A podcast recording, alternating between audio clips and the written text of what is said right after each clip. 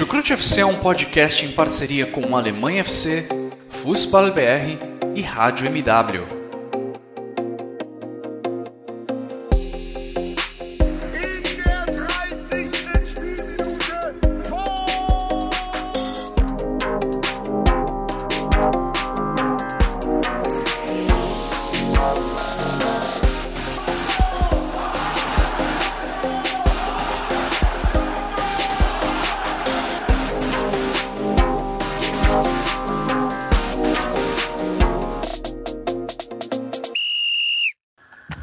Pessoal, sejam todos muito bem-vindos, fãs da Bundesliga. Eu sou Guilherme Monteiro e recebo vocês para mais uma edição do Chucrute FC. E nessa edição, nós vamos tratar do que de melhor aconteceu na 11ª rodada da Bundesliga. E comigo nesta empreitada está a nossa rosso aurinegra, Simone Paiva. E aí, Simone, tudo bem? Microfone querendo me trollar, mas estamos aí, aí, Guilherme, e aí, ouvintes do Chucrute. Estamos de volta para falar de mais uma rodada da Bundesliga, 11 rodada, né? Uma rodada equilibrada, sem tantos resultados é, inesperados, né? E vamos falar dessa última rodada antes da nossa deliciosa, com ironia, data FIFA. Realmente, eu acho que data FIFA é uma parada que acho que quase ninguém, da, principalmente do Twitter, gosta e eu tô entre esse grupo aí que a data FIFA dá meio que uma quebrada de ritmo. Entre, entre aspas é bom, né, para quem, pra gente que uhum. cobre a liga ter um pouco mais de descanso, mas para mas para quem gosta, acho que pelo menos ajuda aí para quem gosta de futebol de seleções. E hoje nós também temos um convidado. É, um, hoje temos um convidado, né? Alguém aqui que vai dividir esse programa comigo com a Simone. E é um cara que, assim, é um cara que é fã do Manu Coné e está encantado com o Ad Hitler no Gladbach. Sim, eu estou chamando ele, Ivan Gabriel. E aí, Ivan, tudo bem? Opa, Guilherme. É, opa, Simone. É, muito boa noite, bom dia, boa tarde para quem está nos ouvindo. E não estou encantado com o Ad Hitler, não, porque na Bundesliga ele não está não tá muito consistente a campanha, mas Mano Kone é um jogador maravilhoso.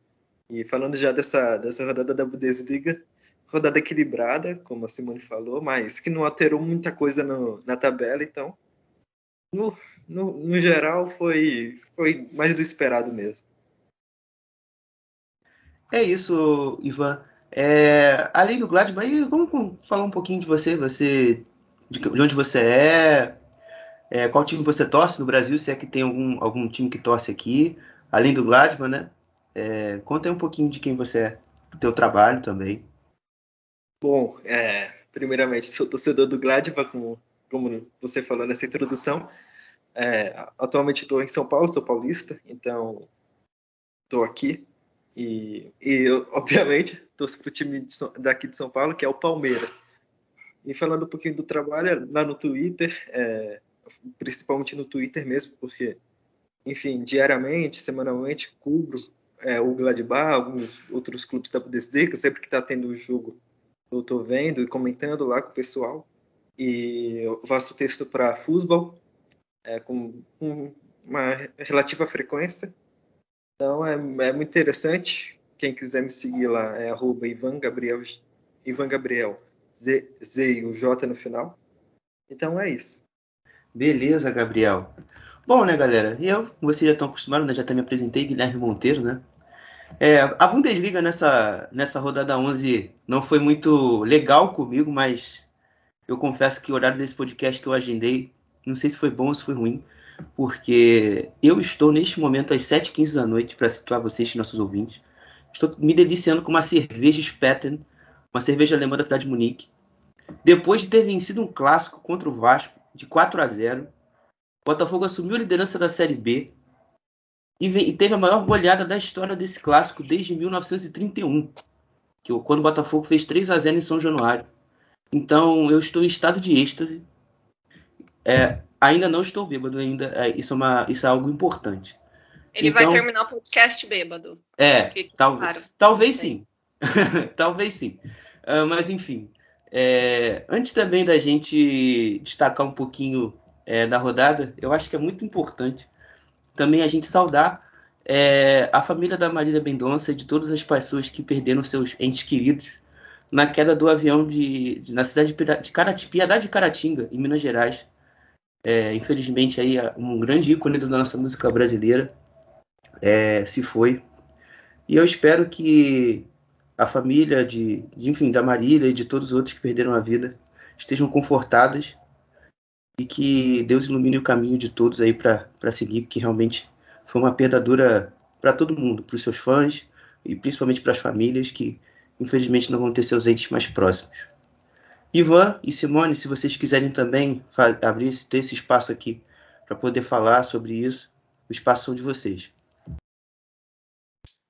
Acho que você já falou tudo, Guilherme. Eu acho que independente das pessoas consumirem ou não, eu mesmo não consumia a música da Marília, mas eu reconhecia o que ela era, né?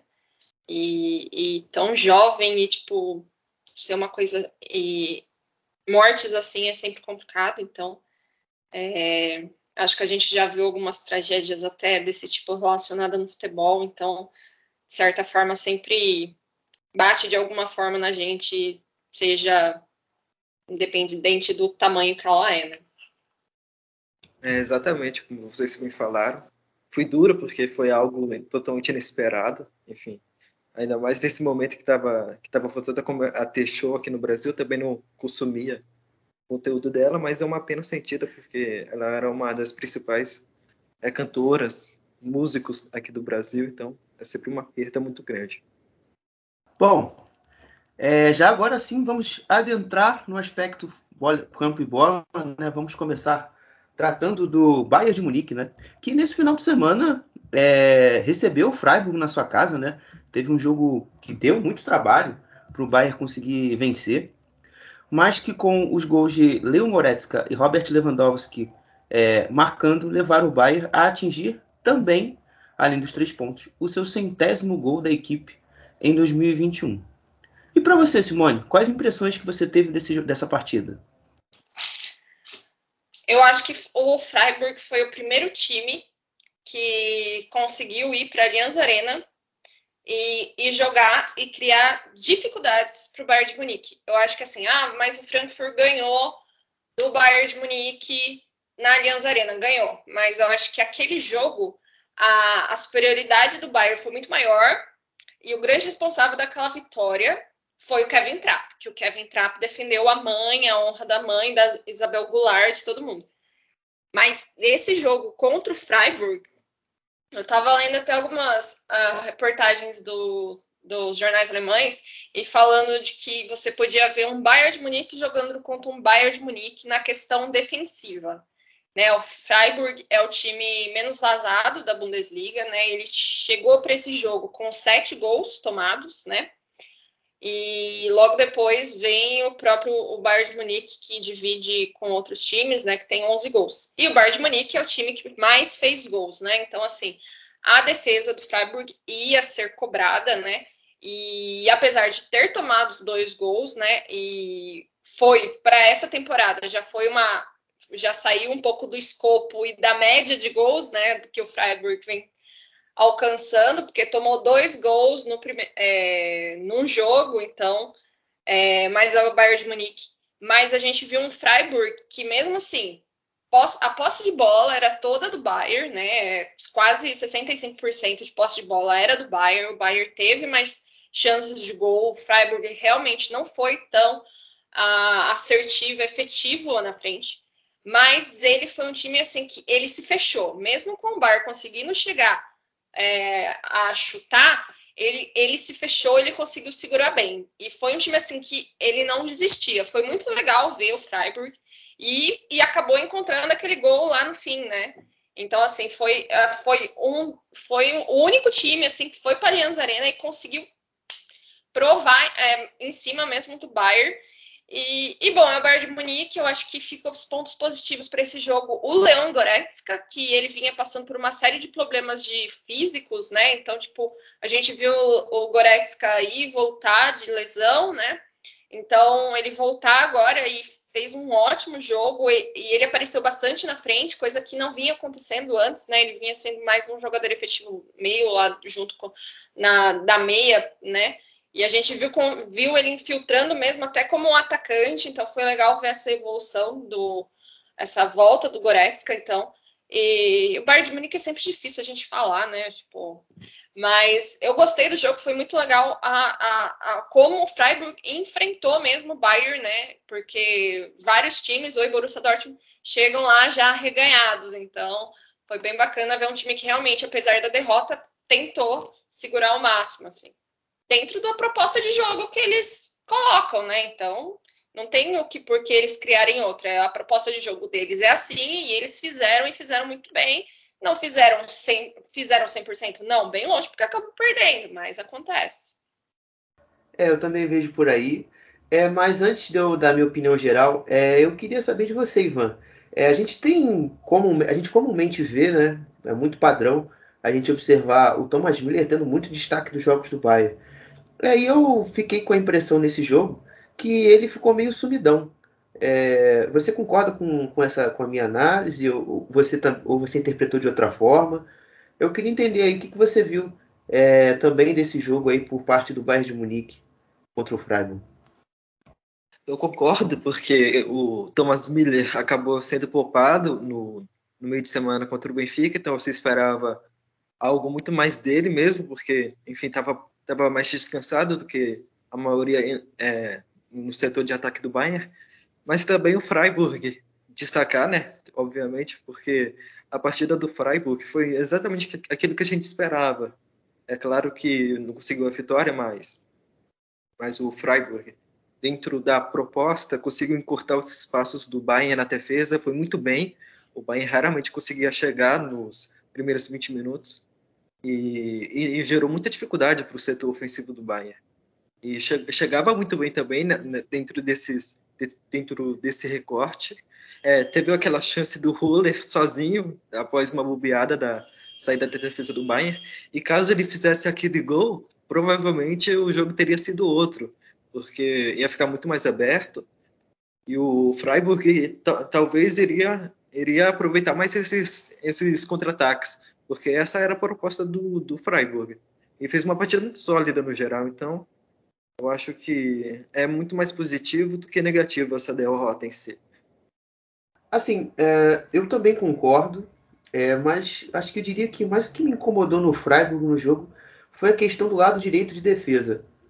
Porque em alguns momentos, eu, até o gol denuncia um pouco isso, que o Hart não estava defendendo bem, não estava junto com o Kibler fechando bem o setor, eu achei que o Bayern conseguiu ter muita capacidade de detectar esse problema muito fácil. É, antes do gol, antes do primeiro gol, a gente viu pelo menos umas duas ou três bolas das costas do Kibler. O Alfonso Davis passava que nem um furacão as costas dele. Então, acho que talvez se teve um ponto negativo do jogo do Freiburg, é, de fato foi, essa, foi esse problema. E no sentido de, de você olhar para outra perspectiva, o, o Freiburg fez o que muita gente não vai conseguir fazer na Allianz Arena durante todo o campeonato. É, eu particularmente gostei, eu acho que principalmente os jogadores de frente marcaram muito bem os defensores do, do Bayern na hora da saída de bola. É, Heller, Yeong, Grifo, muito atentos, pouquíssimo espaço. É, e talvez. Que que faltou um pouquinho mais deles, talvez fosse com a bola, né? Acertar o último passe. Mas eu, eu diria que foi um desempenho assim muito regular deles defendendo. E também eu acho que a falha do primeiro gol, porque você não pode hesitar contra o Bayern. Eu acho que talvez são os únicos dois pontos aí que eu seja contra um pouco o Freiburg que estiveram, estivessem de fato errado. Que ali o Egerstein, naquele lance, ele não poderia ter hesitado. Ou ele, ou ele sobe pressão em cima do Kimmich, ou ele ou ele deixa ou ele deixa o espaço vazio. Ou não não não demora a recuar a linha. Ele que, quis voltar, mas esse quis voltar dele já gerou espaço para o Goretzka e para o Pamecano conduzir a bola e jogar a bola nele no lado, no lado contrário. Então é, é isso aí, talvez, os meus únicos problemas com o Freiburg no jogo. Pode falar aí, Simone, que você queria dizer. Ah, desculpa, eu ia te cortar, mas é, eu, eu concordo com os pontos que você levantou, até porque foram essas duas, essas aberturas de espaço que deram pro, pro Bayern fazer o gol, né? O Goretzka entrou sozinho, né, para chutar, e o Lewandowski estava sozinho na área, né? Tipo, você não deixa o Lewandowski é, desmarcado. Então, esse, esses buracos que se abriam, né, realmente foram onde o Bayern conseguia se infiltrar e fazer as suas ações. Mas, é, mas eu queria pontuar também que quando essas falhas ocorriam, o goleiro do Freiburg, né, o Fleckel, acho que é Fleckel, né, que fala o nome dele, ele foi muito bem, ele teve uma, uma partida muito boa, bem acima, então assim, ele segurou, quando esses buracos não eram, eles estavam abertos, né, a zaga não conseguia cobrir as laterais, ele estava lá e talvez o, o resultado não tivesse, não foi mais elástico devido a isso, né. E também um pouquinho de azar, né? O Goretzka teve uma finalização na trave, enfim. Exato. Eu, eu achei que eu achei o jogo do Bayern, eu acho que é até padrão, por isso que a gente também esteja, esteja muito olhando o viés do Freiburg, não só também pelo ponto de vista da surpresa, né? Isso é meio curioso, porque o Bayern ele foi o Bayern, que a gente está acostumado a ver. Mas o Freiburg realmente é, trouxe o ar de novidade é, para esse jogo de ontem lá na Allianz Arena. É, também, é, também é importante salientar né, que, o, que o Freiburg perdeu a, a sua invencibilidade, né? Eles vinham de vários jogos sem perder. Esse caso, nessa temporada, eles vinham de 10 jogos sem perder. Isso é muita coisa para o Freiburg. Eles vinham de 6 vitórias e 4 empates. Então, aí é, é algo muito relevante. Bom, acabou a espera. O Leipzig voltou a vencer o Borussia Dortmund, amigos. Depois de cinco anos, Encunco e Poulsen fortaleceram a massa taurina e conduziram o RB aos três pontos. E que 2021 de Christopher Encunco, hein, Simone?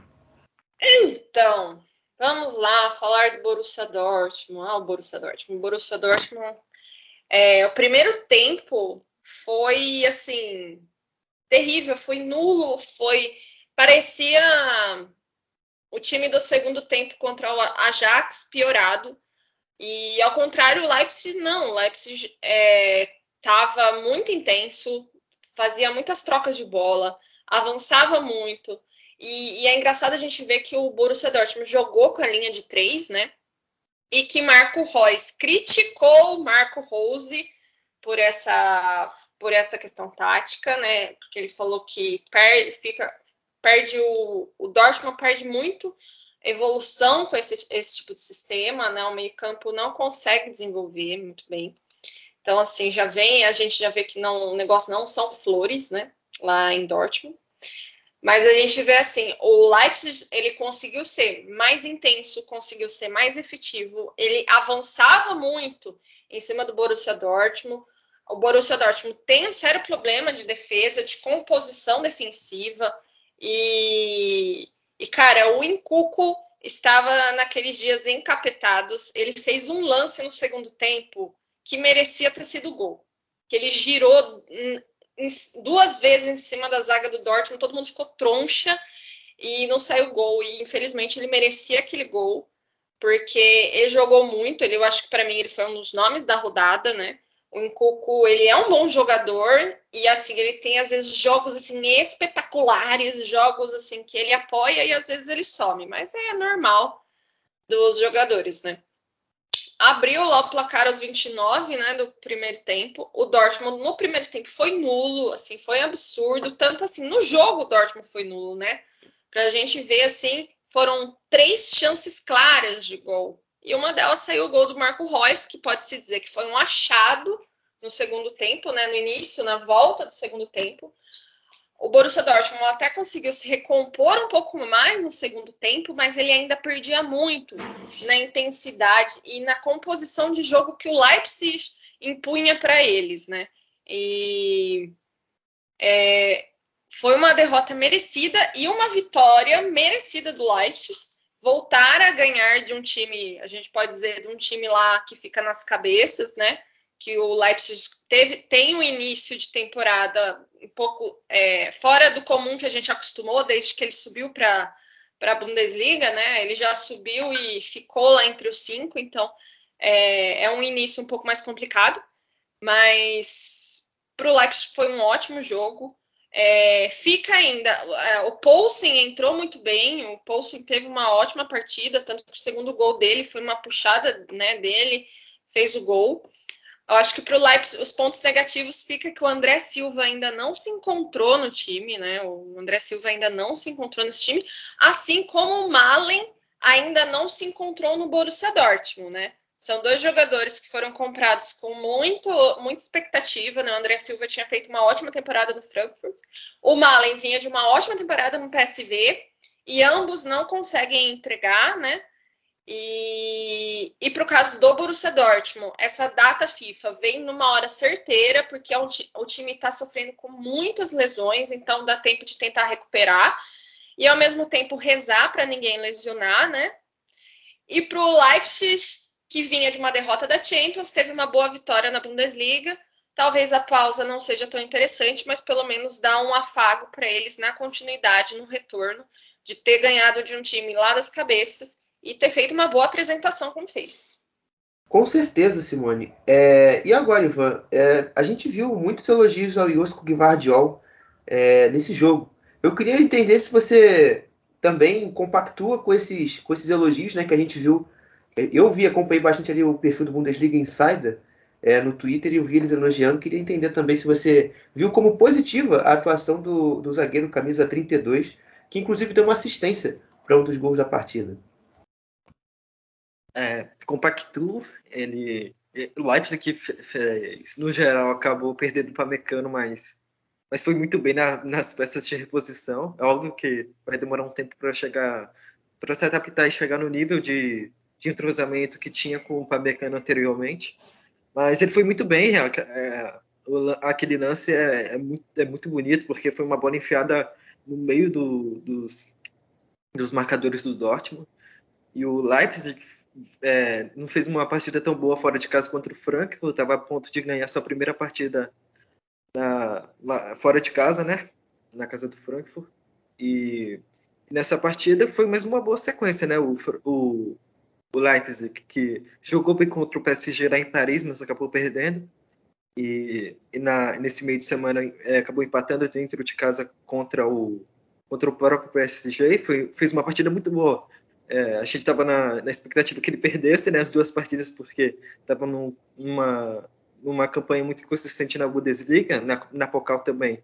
Fez um placar muito magro, então a gente não tinha muito indício, mas é, é, eu acho que essa partida deu um horizonte bom para o Leipzig do March, porque a gente conseguiu ver alguns pontos interessantes. É um time mais, mais rápido em relação a isso, a gente consegue ver uma cara mesmo é, claro que não está tá longe de estar tá no nível que a gente espera do Leipzig, mas você conseguir esses desempenhos mesmo, não tanto os resultados. Conseguiu um resultado muito bom nessa partida mesmo, contra o Dortmund. Mas sair, sair bem dessa, dessa pausa, então, que vai ter agora com a data FIFA, eu acho isso muito positivo, até porque o Leipzig, apesar, do, apesar da campanha, não ser tão boa é, dentro de campo, os resultados ainda são muito bons. Então, acabam compensando, equilibrando de alguma forma, porque é, se a gente pegar a tabela, está muito equilibrado. Então, qualquer, qualquer rodada, o Leipzig pode voltar é, lá para as cabeças e começar a pensar na Champions mesmo. Certo, Ivan. É, continuando com você, Ivan. É, Sobre Marco Rose, eu, eu, queria entender a sua opinião sobre o Marco Rose. O que você tem é, notado nesse, nesse, princípio de trabalho dele no Borussia Dortmund? Né? A gente sabe que ele teve uma passagem é, que, no final das contas, com um saldo positivo, né? ainda que seja tenha sido queimado é, pela, sua, pela sua escolha é, para ir, pra, de ir para o Dortmund. Eu queria entender o que você tem observado, que você enxerga ainda que o Dortmund tem que melhorar, o que o Dortmund já apresentou de bom aí nessa temporada de 2021-22. É, sobre o Marco Rose, eu acredito que até agora, que nem o Gerd Wenzel falou no Twitter, eu vi um comentário dele, o Marco Rose ainda não acrescentou nada ao Dortmund por enquanto, longe do que, daquilo que a gente esperava. Eu também acredito que faltou um respaldo da diretoria do Dortmund assim que ele chegou, porque eu acho inaceitável você contratar um treinador pensando no, no longo prazo e você não contrata ninguém para o setor mais problemático da, da equipe, que é a defesa. Então eu acho que acaba prejudicando o início de trabalho dele. É, ele é um treinador desde o Gladbach e desde o Red Bull Salzburg. É um treinador promissor. Então, não vejo por que é, demitir ele ou pensar em alguma coisa mais extrema, porque não tem opção à altura mesmo, de grife, porque ele foi muito bem no Gladbach na primeira metade da temporada. E eu, eu, eu creio que o, que o Rose está tendo muita dificuldade na defesa. No, no Gladbach era um dos principais problemas do, dele, porque o time era muito mal em transição, a linha defensiva era uma coisa é, muito feia de se assistir. É, geralmente ficava, ficava um jogador ali dando condição para o ataque do time adversário. Então é, era algo que ele não conseguia corrigir. Então o time sofria muito, é, meio que uma marca registrada dele. E outro ponto que, que, tem que se destacar é a escolha dele, né? Porque ele começou com o Malen ali de, como centroavante, sendo que ele não tem nenhuma característica para ser esse cara. Então ele tinha o Mocuco na, na, no banco de reservas. Eu acredito que ele deveria ter começado ali se ele queria ter um cara mais centralizado. E as substituições dele não são muito boas. É, contra o Ajax a gente viu um pouco disso, outras partidas também. Hum. Então eu acredito que seja mais nesse sentido mesmo. Não, eu queria concordar com ele, principalmente na pauta, na pauta do respaldo da diretoria. Eu acho que assim, o Borussia Dortmund é um time que tem assim um certo, sério problema para contratar zagueiros. Assim, é, quando o Dortmund contrata zagueiros, eu acho que devia ser feriado, dia de festa. Né, o Dortmund sempre contrata do meio para frente. É um negócio assim, e principalmente pontas, né? Adora contratar pontas. E, e, já vem de um tempo, o último zagueiro que a gente contratou foi o Rummels, que voltou, né? Antes dele tinha sido a Kanji, contratou o Pongra, agora, mas tipo assim, na, no meio do desespero. E, e, isso afeta muito. Eu acho que assim, um ponto é, desse jogo que foi importante foi ver que pelo menos o goleiro que a gente trouxe tá dando a resposta, né? O Kobel impediu que acontecesse que o Leipzig fizesse mais gols. Então assim, ele foi, ele teve uma sequência de defesas assim é, ótimas. Então ele assim, ele tem mostrado. Mas esses pontos realmente a questão de lesão, a questão de falta de contratações. O mercado, essa janela de verão do Dortmund foi terrível, assim. Eu espero que tenha algum movimento de janela de inverno, que não é comum no Dortmund, mas eu espero, porque está sofrendo muito com lesões. E realmente eu vejo o Marco Rose com dois pontos. Ele tem uma dificuldade, e ainda mais com um time que não tem né, tanta, tantos jogadores de defesa, né? E os que tem são fracos ele tem um problema para criar essa, essa, essa, esse ponto da transição de defesa-ataque ataque-defesa. Ele tem essa dificuldade de criar essa, essa questão da defesa. E quando substituir, ele faz substituições assim que você fala: Meu, você está fazendo seis por meia dúzia. Então, assim, é, são coisas ainda. Eu, eu ainda não vou falar, ah, tem que mandar embora, até porque eu não sou disso, e até porque eu vou falar, contratar quem, né, meu filho? Vai contratar quem? Não tem quem contratar. Então, assim, eu acho que o problema mesmo tem que ser revisto também na diretoria do Borussia Dortmund, e isso é uma coisa que eu falo, sei lá, nos últimos sete anos. É, realmente, eu vou. Só, só para só fechar esse tema Dortmund aqui, é, eu concordo com tudo que vocês fizeram. É, eu, inclusive, vou até repetir uma coisa que eu falei no meu Twitter depois do 4 a 0 que o Ajax fez no Dortmund, na Holanda. Eu acho que o importante para o Dortmund nos próximos anos, eu diria, não só nessa temporada e na próxima, é o Dortmund tirar o Bayern do seu foco. Porque dessa forma, eu não sei se isso tem alguma interferência no erro. Mas é porque, eu, porque sempre é comentado pela mídia, por qualquer outro, qualquer veículo que tenha informação e dissipe, que o Dortmund é o principal rival do Bayern. E a gente, todas as temporadas, desde a temporada 19-20, pelo menos no meu ponto de vista, o Dortmund não é rival do Bayern. O Dortmund ele precisa repensar essas contratações. A gente sempre vê boatos de ADM, Vlahovic, mas não são quem vai não, não é quem vai resolver o problema do Dortmund hoje. O Dortmund é como a Simone falou, precisa de zagueiro, precisa de defensores. O Dortmund está jogando uma temporada sem laterais esquerdos. Ontem o Toto Hazard teve que jogar de ala, porque até porque a formação teve que mudar. Gente, isso é inadmissível. Um time que se diz ou que se almeja ser postulante a enfrentar o maior clube do mundo Bayern de Munique não pode estar numa temporada sem alas, sem laterais, zagueiros. É uma, é uma situação que Zorc e Vatsky criaram e que eu já na minha humilde opinião não vão ser, não serão capazes de solucionar. E a minha grande esperança que tem é para a temporada 22-23, né? Porque o Sebastian Kell é quem, quem vai tomar conta das contratações do Dortmund a partir de 1 de julho do ano que vem. Então, é, Kel, segura a peteca aí, parceiro, porque você é a minha única esperança nesse time em tentar, de fato, é, solidificar essa, essa visão que as pessoas têm do Bayern, o Dortmund ser o principal rival é, é do Bayern. E agora sim, de fato, para fechar, é, sobre o jogo em si. O Marco Rose, ele precisa repensar é, nessa estratégia que ele tem tido nos últimos jogos do Dortmund. É um cara que ele tenta que a gente fique tentando chamar o adversário para o nosso campo o tempo todo. E o Dortmund não tem nenhum zagueiro ou defensor que seja capaz de dar um bom passe para tirar essa bola da região da pressão. E a ausência desses defensores que saibam sair com a bola dificultam muito é, a, a, saída do jogo do Dortmund. Porque sem um cara lá na frente de explosão física, você não consegue ganhar a segunda bola e você levar o seu time para frente. Então, Malen, é, Royce, Toto, Hazard, Brandt, é você ficar jogando uma roleta russa para ver se eles vão dar certo. No jogo do Colônia, ali depois dos 20 minutos funcionou. Mas ontem não deu liga, ontem não funcionou. Então, é, eu, isso para mim, hoje é a minha principal crítica de tática de organização do time do Marco Rose. Porque isso está refletindo lá atrás. Porque o Dortmund não consegue ter calma para tocar a bola, não consegue ter tranquilidade para se organizar em campo. Então, isso é um problema grave. E agora, sim, falando do grande Leipzig. É, na minha visão, Leipzig vem em franca ascensão de rendimento há alguns jogos, algumas semanas. E eu acho que a vitória de ontem consagrou essa evolução. É uma equipe que estabilizou-se muito bem no sentido de defensivos, né? Isso já, já foi uma marca do, do Jess Marshall, acho que desde o início do trabalho.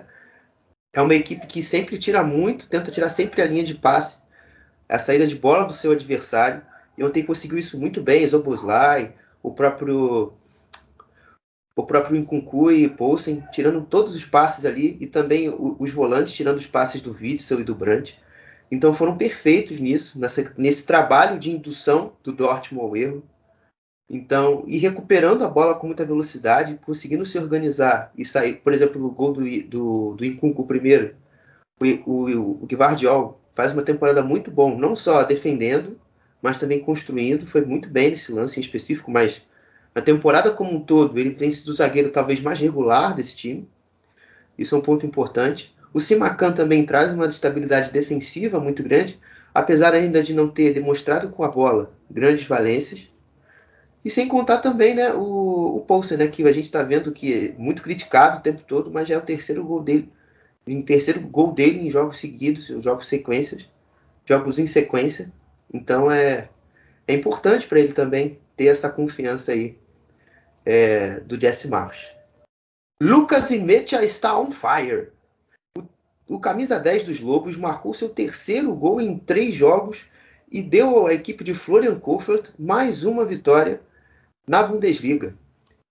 Bom, Simone, o que você entende que teve de mudança é, nesse Wolfsburg aí é, desde que o Florian Kohfeldt chegou é, para comandar, comandar o, os Lobos? terceira vitória aí na Bundesliga com o Florian Kohfeldt.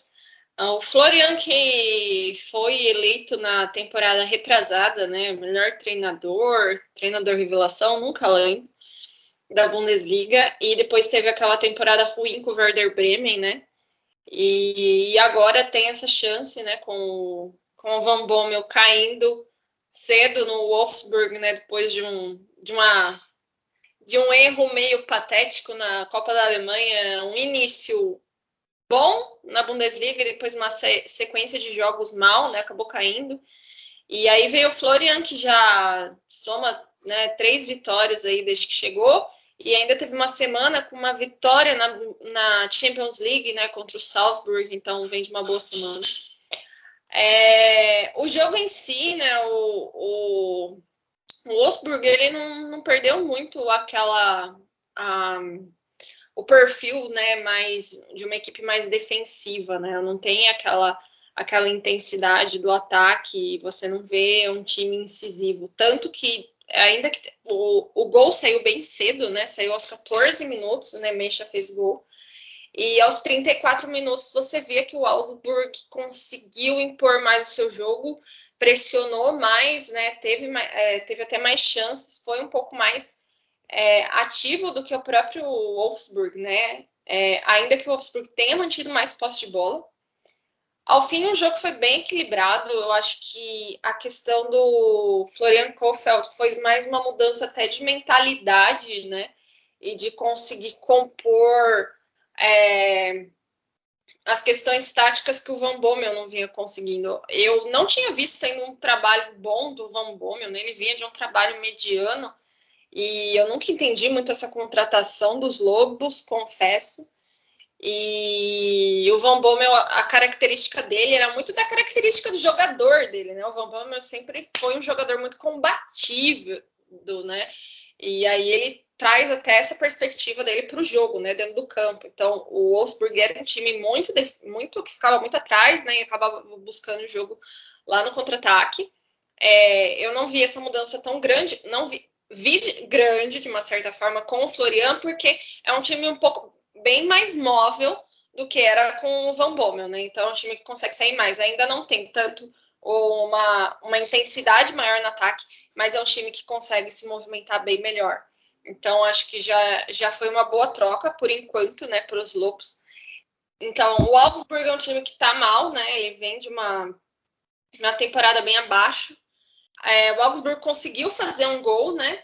Ah, foi anulado. E o Augsburg, o Wolfsburg conseguiu segurar o resultado. Acho que no final podia ter feito, né? Ter sido um pouco mais efetivo, pensando que está jogando com um time lá debaixo da tabela. E o Wolfsburg está lá, né? Em quarto lugar, com 19 pontos, né? Então, é, mas eu acho que no fim essa, essa troca de treinador para eles, até o momento, tem sido boa, né? Não dá para a gente dizer nada, porque são só quatro jogos, mas tem sido boa e saudável para os Lobos. Com certeza, Simone. E você, Ivan? É, eu tenho notado nos jogos do Wolfsburg o brasileiro Paulo Otávio muito protagonista dos momentos de ataque. Ontem, inclusive, ele deixou, deu uma assistência para o gol de Félix Mecha. É, além do camisa 10 é, da equipe do Wolfsburg, o que você tem visto também é, de diferente do, dos tempos do Marco Van Bommel no Wolfsburg?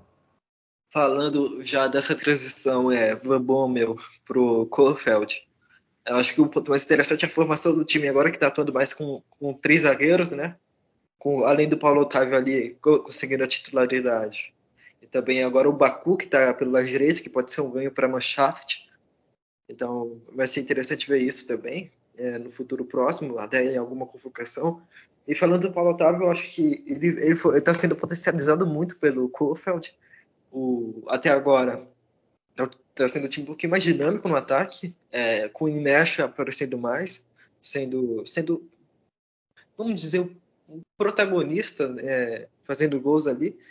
E, e, nessa, nessa vitória contra o Augsburg, eu acho que eu fiquei com o sentimento que poderia ter feito um pouquinho é, mais esforço para fazer mais gols, porque estava dentro de casa, com o adversário não, não tão forte, que está que tá longe de ser aquilo que a gente é, projetava nessa Bundesliga, mas, mas que agora é, enxerga uma margem muito mais. É, consegue ver um, uma, um, onde quer chegar mesmo, porque o Van, o Van Bommel não fez um trabalho muito bom no PSV, é, assumiu, assumiu o time uma vaga na Champions, é, entre, deixou o time numa situação complicada, que precisava ganhar do Salzburg e o Korfeld conseguiu isso, e, e também que, que não, teve, não tinha muita projeção, porque a gente viu nesse, naquela sequência, naquela sequência de vitórias do Van Bommel, muito aquilo do, do Glasner também a gente viu muito resquício da, da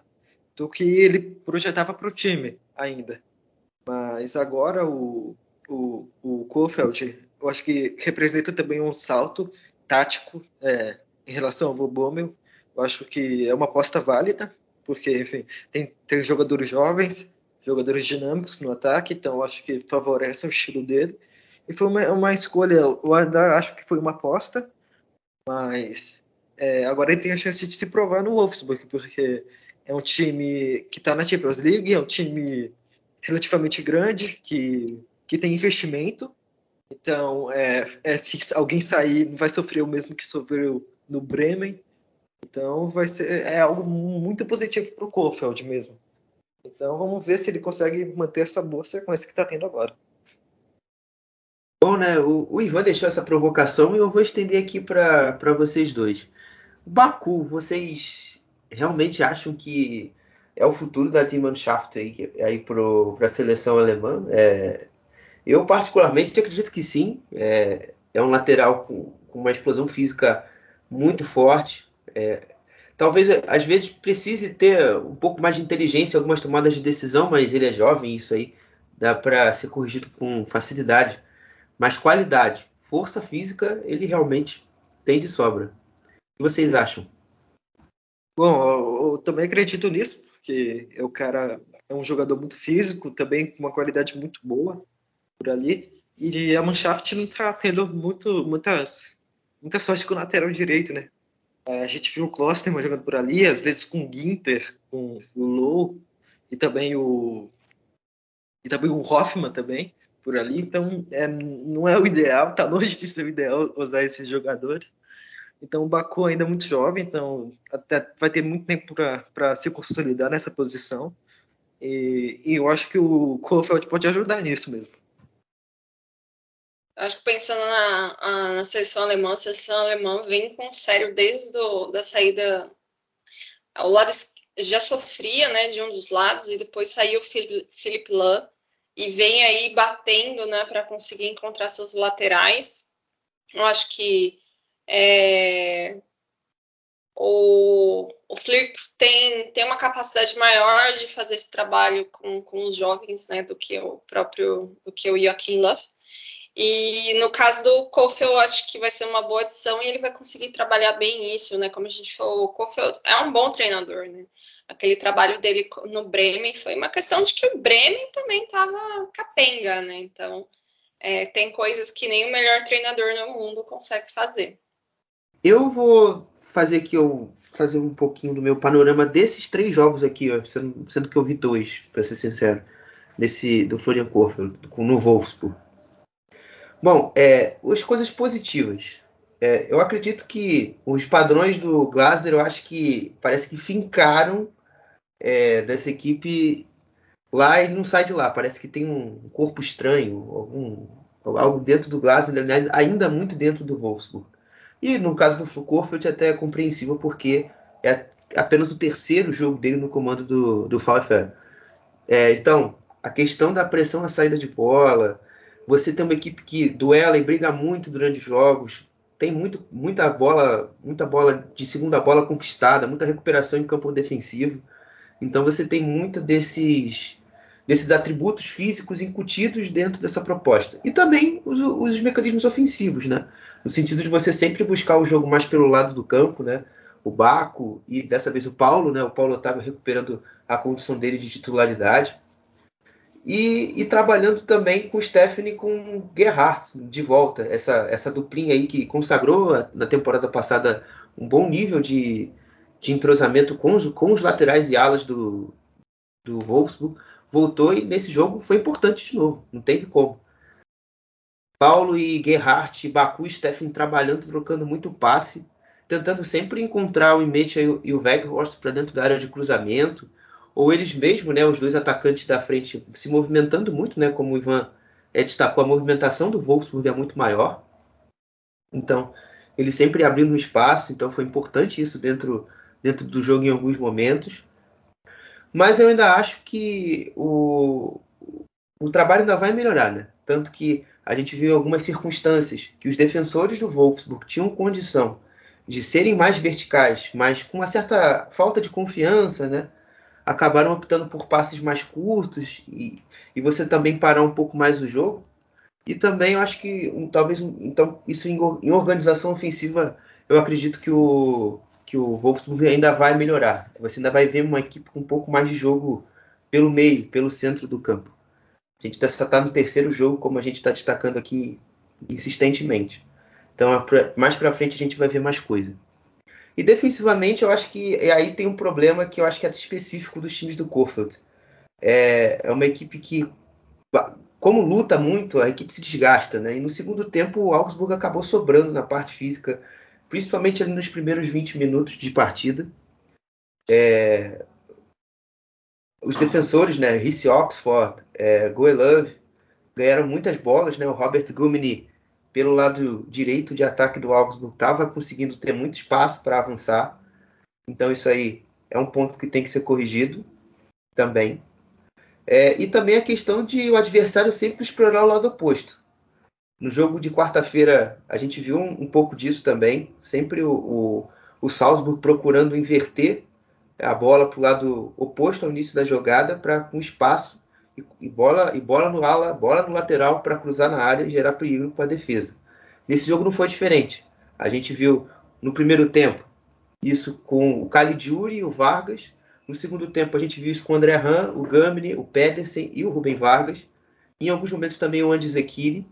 Então isso aí é, é, um ponto também que o, o VfL tem que corrigir. E nesse jogo também específico, o segundo tempo, as bolas paradas defensivas. O Augsburg teve algumas chances em escanteios. O Arnmeier estava muito bem nesse quesito. É, inclusive, quase o Paulo Otávio faz um gol contra. Ele tenta espanar a bola, a bola bate no Lucas e mete, aí vai para escanteio de novo. Então, isso aí é um ponto que o, que o Florian Kohfeldt tem que se atentar para a sequência do trabalho. Mas, para mim, o saldo ainda é muito positivo. Né? Eu acredito que o Weghorst, agora que está voltando de Covid, vai ter uma melhora no seu nível. Ele ainda está meio assim é, fora de ritmo, né? A Covid a gente sabe como é complicada para qualquer pessoa voltar ao que era antes. Robert Andres salvou o Leverkusen na capital. O gol aos 44 do segundo tempo decretou um ponto para a Hertha e, os Werkselps. É, o resultado que amplia a sequência do Leverkusen sem vencer na Bundesliga. Agora são quatro jogos sem vencer é uma equipe já um pouco é, oscilante, não acha, Ivan? É, nessa, nessa sequência recente aí do, do Leverkusen, que já são quatro jogos sem vencer na Bundesliga. Pois é, foi um empate heróico hoje. É, seria é um pouco decepcionante, porque o Hertha Berlino ainda está cabaleando na, nessa Bundesliga, mas o, o, o Leverkusen também é, teve a ausência do, do Florian Fitz, que acabou nem indo para a partida. Então, foi uma ausência muito sentida. Mas eu acho que não justifica a, a, um pouco da pro, pobreza que, que, que, esse time teve. É, porque é, criou muito pouco a partida toda, teve, é, teve essa chance no final que acabou, acabou fazendo, mas no geral não foi uma partida muito brilhante. O Mamini Adli foi relativamente bem no ataque, mas movimentando, movimentando bastante, mas não sendo muito efetivo. O Diaby também não. Enfim, o, o Leverkusen estava no dia muito bom e o Seone agora está tá numa situação curiosa, né? Porque tava, ele começou a temporada muito bem até. E agora ele está tentando ter um elenco todo à disposição é, o Tapsuba voltou e foi uma volta muito importante, porque ele é um, ele é um jogador que faz muita diferença no, no Leverkusen. Então, é, agora ele vai ter essa tentativa para é, é, deixar os ânimos um pouco mais abaixo para voltar para a próxima rodada. Então vai ter uma, vai ter uma, uma tarefa muito, muito difícil de, de tentar reanimar o time para conseguir uma sequência, porque o Leverkusen, caso, caso não consiga, é, perdeu uma vantagem boa que tinha para os clubes é, abaixo da sua posição. Então tá tudo muito embolado ali. Então qualquer rodada, duas rodadas talvez, é, caso o resultado não venha, pode mudar totalmente o panorama da equipe para na tabela mesmo, buscando uma vaga na Champions League, na Europa League, enfim, eu acho que é muito nesse sentido mesmo. Eu acho que ele tem que reencontrar o equilíbrio da equipe que ele tinha e tinha muito bem. Simone, o Leverkusen já está também sem, sem o Patrick Schick pelo quarto jogo. É, você enxerga é, que tem uma certa dependência do Patrick Schick nesse, nessa equipe do, do Leverkusen? Até porque, nesse recorte que se iniciou do jogo. Depois do jogo do Colônia do Leverkusen, se não me engano, foi até na Europa League contra o, o Real Betis. É, o Leverkusen só conseguiu marcar com seus atacantes é, um gol. Então isso é, é um número um pouco ruim, no mínimo, para uma equipe como o Leverkusen. Olha, eu não sei se é uma dependência do Patrick Schick, mas é, o Leverkusen, até como o Ivan falou, foi sem o, sem o Florian Wirtz, né? Sem o Patrick Schick, também sem o Arangue, sem o Alário. Então, assim, é, era uma, tipo, uma sequência de jogadores é, ofensivos, né, que estavam em falta. Mas a gente vê que o, o Bayer Leverkusen ele vem uma queda. Talvez essa, a falta do Chic também é, seja é um fator, né? Eu acho que ele conseguiu se estabelecer como, como o atacante, né? O, do, do Leverkusen. Ele teve um ótimo início de temporada, assim como o Leverkusen, né? E o Leverkusen vem nessa nessa queda, né? foi para o jogo com o Bayern, com todo mundo esperando que Leverkusen a gente vai ver. E aí foi ladeira abaixo. E, e assim, eu acho que como boa parte dos times está sofrendo com, com lesões, mas também está sofrendo por uma falta de equilíbrio mesmo no time. O time, o, Leverkusen nas últimas temporadas, né? A gente vê muito isso é um time muito irregular, né? Ele sobe, de repente ele cai, ele sobe. É um time que ele não consegue manter uma regularidade, né? Se estabelecer num, numa posição e ficar, ele fica mesmo nessa, nessa nesse sobe e desce. Então é, é, bem complicado. A gente, a gente nunca consegue prever, assim, fazer uma previsão. Ah, esse ano o Bayer Leverkusen vai chegar onde? A gente não sabe, porque é um time muito irregular, né? É, foi um jogo nulo né, para o Bayer Leverkusen, foi um jogo nulo. É, o time não, não, não conseguiu criar, foi ficou sempre atrás, ainda conseguiu ter mais posse de bola do que o Hertha Berlim, porque é, é o estilo de jogo do Bayer Leverkusen. Mas aí a gente vai ver lá, teve três chances de gols, assim. Um gol foi anulado, né? O primeiro gol lá aos 26, o gol do Andrich. E, e, logo depois a gente viu um gol do, do Jovetic, né? O Jovetic fez um gol aos 42, um gol, foi um gol muito bonito, né? E, e o Hertha Berlim, né? O Hertha que já vem de duas temporadas muito fracas, conseguiu ser é, apresentar um jogo melhor, foi um, é, se apresentou melhor do que o Bayer Leverkusen, teve mais chances, buscou mais o jogo, buscou as oportunidades. Mas aqui falta, falta um pouco mais de técnica e falta mais é, jogadores que consigam né, chegar lá e efetivar as ações. Tanto que tinha chance de sair com um placar um pouco maior, e lá no final do jogo, né, tomou o empate com o Andrich aos 90 minutos, e o Leverkusen achou um resultado. É, eu acho que foi um achado para o Leverkusen, porque o Leverkusen ele não ele não apresentou assim futebol para empate, muito menos para vitória, né? O Hertha foi superior, o Hertha ele tentou, buscou mais o jogo e foi mais, é mais um jogo é, para a gente ficar com a pulga atrás da orelha com o Leverkusen para entender aonde esse Leverkusen vai estar, né? Se ele vai jogar para vaga na Champions League ou vaga na Liga Europa ou vai ficar lá no meio ou se vai ficar a temporada inteira subindo e descendo sem a gente saber definir o que eles querem. E o Hertha consegue, podia sair com uma vitória, uma vitória em casa, né? Mas faz um ponto, o Hertha está em 13 terceiro, mas ainda periga bastante com a zona, mas o campeonato ainda é longo.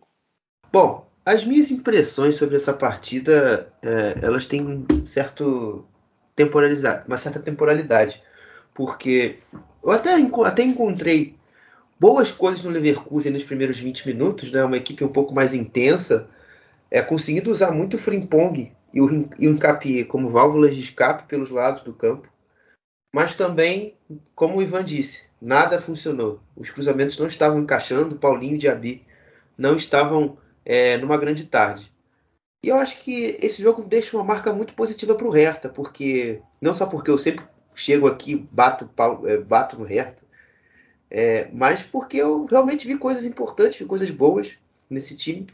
É, e sempre também do aspecto defensivo, né? Eu achei que uma equipe que defendeu muito bem, o Darida e o Jovetic na frente foram bem demais ali, não, apesar de não serem muito agressivos na marcação, conseguiram é, ali complicar um pouco mais a saída de bola, né? O Rista, é, por um lado, foi muito importante ali também no, no contra-ataque, o Zerda também apareceu bem na marcação é, ali do, do, do Demirbay, o Demirbay e o Pala, o Palácios não tiveram vida assim é, muito boa, né? principalmente, o Demirbay, não foi um jogo assim grande dele, tanto que acho que o principal lance do Demirbay de jogo foi um chute que ele força o Schwolo defender uma bola, acho que ali já era na, na casa dos 74, 75 minutos de partida. Então foi um Demirbay muito apagado.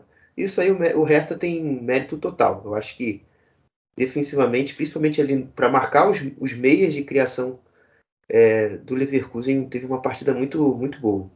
E também as passadas de contra-ataque. Né? O Richter, como eu já destaquei, uh, o Plattenhardt o Mittelstadt também aparecendo bem para o jogo, para o ataque. E o Jovetic, que marca o gol, inclusive o gol dele, eu, na minha opinião, acho que foi o erro mais bizarro de arbitragem que eu vi na temporada. Aquela imagem do VAR não me convenceu. Para mim, ele está, o Jovetic estava à frente, mas enfim, eu não vou ficar é, também remoendo um lance específico.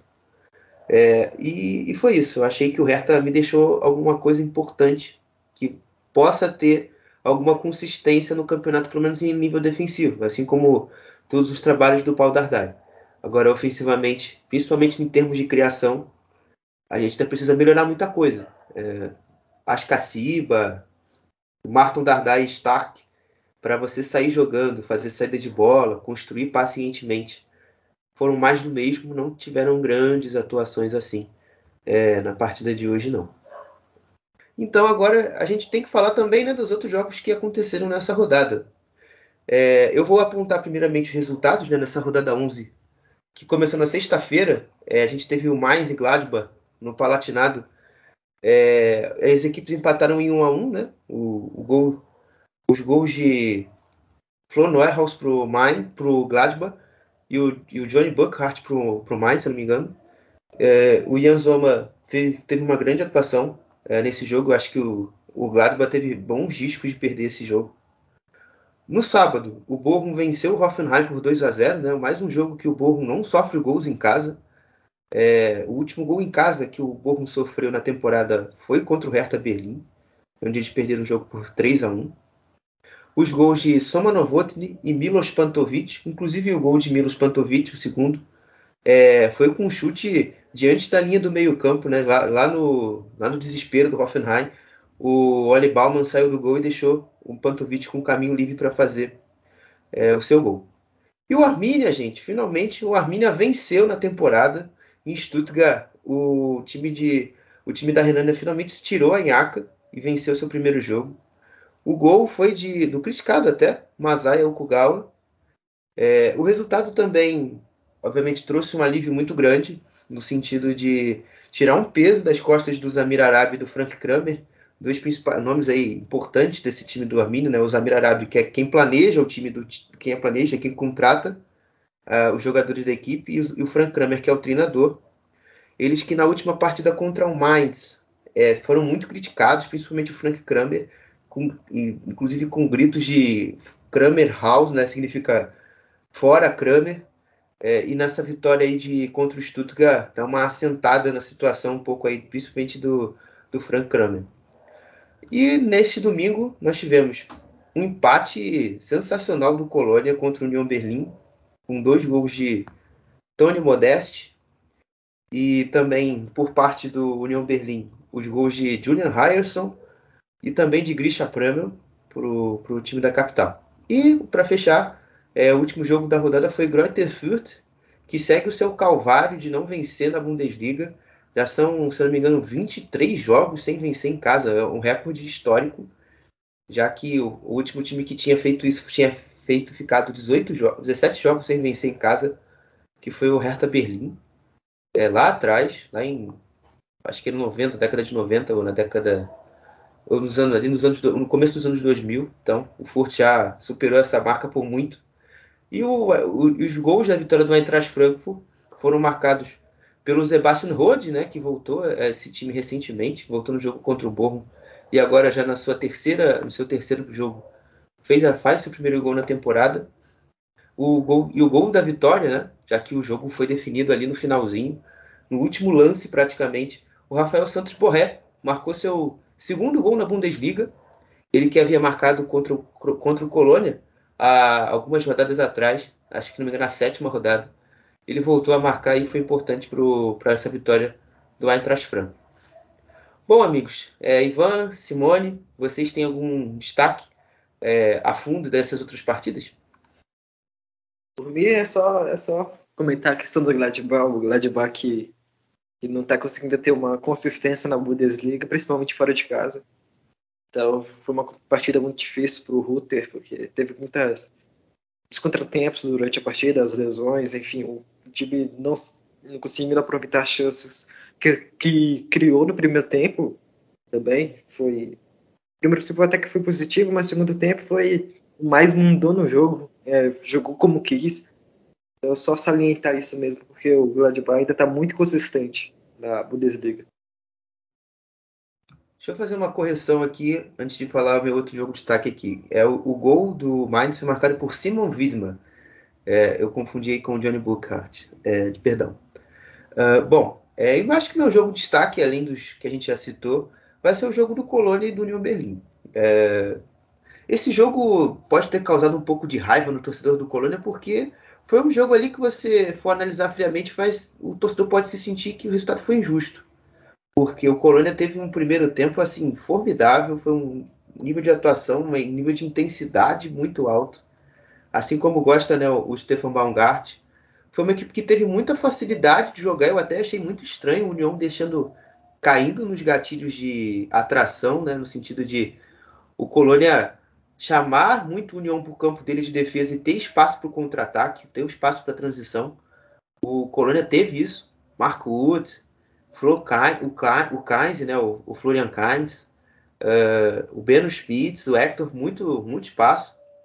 Uh, o Tony, o Tony Modeste, absoluto ali contra, contra os defensores do, do União Berlim e poderia ter saído uma vitória no primeiro tempo com alguma tranquilidade, né? O gol ali do União foi muito rápido, né? Logo, logo após 1 a 0 do Colônia. E ali no final do primeiro tempo, o União ganhou um gol de presente do Rafael Cirros. Ele falhou individualmente ali, inteligente, inteligentemente. Uh, o, o Haraguchi roubou a bola e a equipe e deu assistência para o final das contas para o gol do Grisha Prêmio. O Avonini poderia até ampliado no último lance do primeiro tempo, mas errou cara a cara com o Horn. Então não, não tinha sido um grande primeiro tempo de União, não. Mas o segundo, o, o gás do Colônia tinha acabado. Tinha acabado, você pensava ali, quem estava acompanhando o jogo, gente, o União ganhou esse jogo. Mas Tony Modeste salvou a pátria aos 85 minutos com uma cabeçada numa cobrança de escanteio ali que ele consegue ali se impor perante os zagueiros e fez ali o 2 a 2 e levou e ajudou né, o Colônia a somar mais um pontinho na, na competição. E também tirou a chance de G4 do União.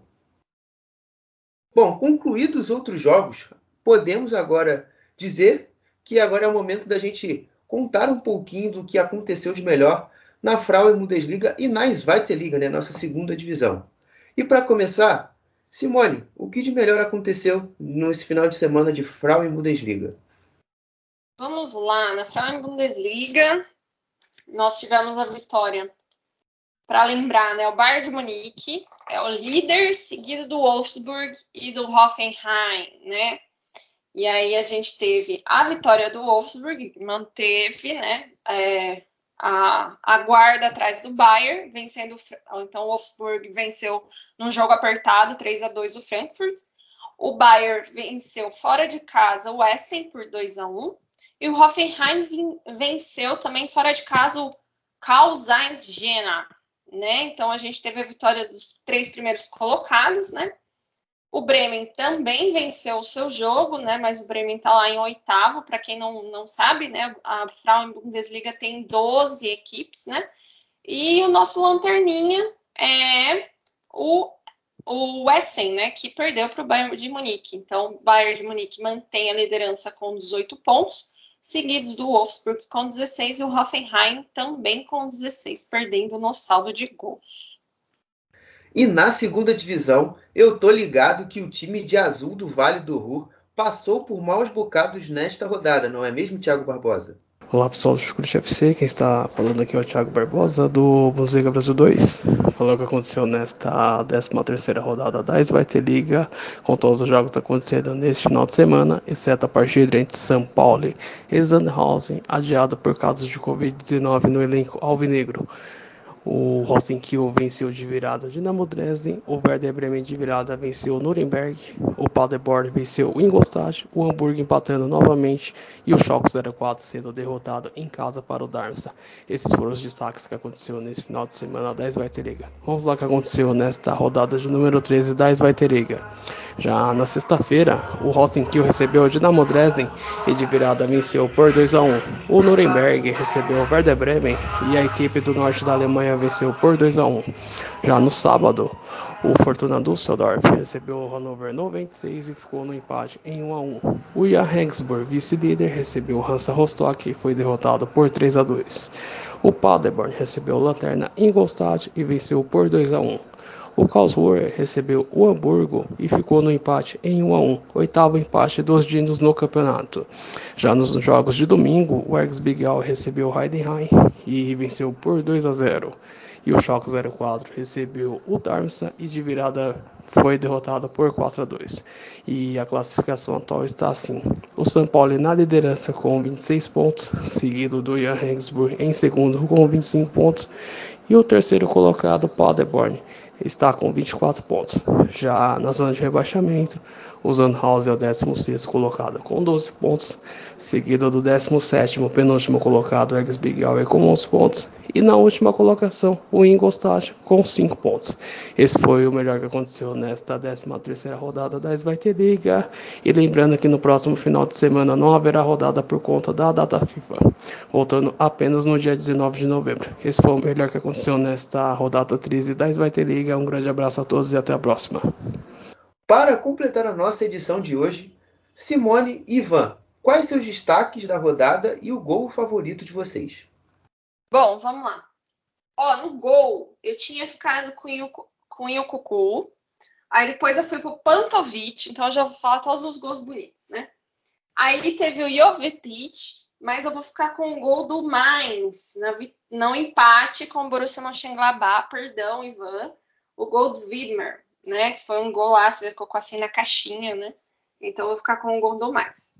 E jogador da rodada, é, eu, vou, eu ia ficar com o Incucu, com o Kobel e o Fleckel do Freiburg, mas eu vou ficar com o Pantovic do Borrom, que fez o gol da vitória do Borrom e deu o passe para o primeiro gol, né? Então, uma assistência e um gol. Vou ficar com o Incucu, que fez um baita jogo, e vou ficar com o Fleck do Freiburg. Eu ia ficar com o Kobel e o Goretzka, mas o pessoal de Dortmund e Bayern sempre tem a sua chance, então vamos dar chance para os outros. O gol da rodada eu coloco do Jovetic, é, que fez um golaço tipo de centroavante mesmo contra o, contra o Leverkusen. E os, os caras da rodada eu coloco primeiro o Incucu, o Pantovic, que fez um gol e uma assistência, um golaço também estava dividido entre, entre ele e o, e o Fetite. E também, para colocar um jogador de honra, eu vou colocar o Sommer, que está indo muito bem no gol do Gladbach. Enfim, me fez passar menos raiva naquela, nessa sexta. É, foi, esse voto foi, foi diferente, mas é um voto que eu concordo. É, e agora também chegou a minha vez, né? Também eleger os meus destaques. Eu acho que aqui, pelo que a gente está escutando, o Incuncu é o concurso. Todo mundo tá com o Incuncu na lista. Eu, vou, eu fiz diferente de vocês dois. É, eu coloquei o Tony Modeste pelos dois gols e. É, ele é sinistro, na minha opinião. No, no do Colônia. E eu, para mim, acho que é um voto que é, é, meio ali aleatório, mas o da eu Pamecano. Porque assim, é, a gente vê que o Pamecano ele tem um altos e baixos muito grande. E nesse final de semana eu, eu, eu achei a atuação dele muito segura, muito consistente, tanto defendendo, tanto atacando, né? Tanto que a gente vê que a presença dele no primeiro gol do Goretzka foi importante. Então aí a gente que ultimamente tem até mais sentado mais pau nele do que ter elogiado, também chegou a vez do francês é, ser eleito também aqui como melhor da rodada. E só uma curiosidade ali, não sei se vocês pescaram, mas as minhas três escolhas são jogadores franceses. É, então isso aí é uma curiosidade aí que acabou acontecendo. Uma coincidência. Perdão. E o meu gol da rodada também botei diferentão de todo mundo. Coloquei o Julian Ryerson, o primeiro gol do Julian Berlim. Foi um chute bonito de fora. Sem chance pro Tim Horn do, do Colônia. Então é isso, galera. Um grande abraço a todos. E fui!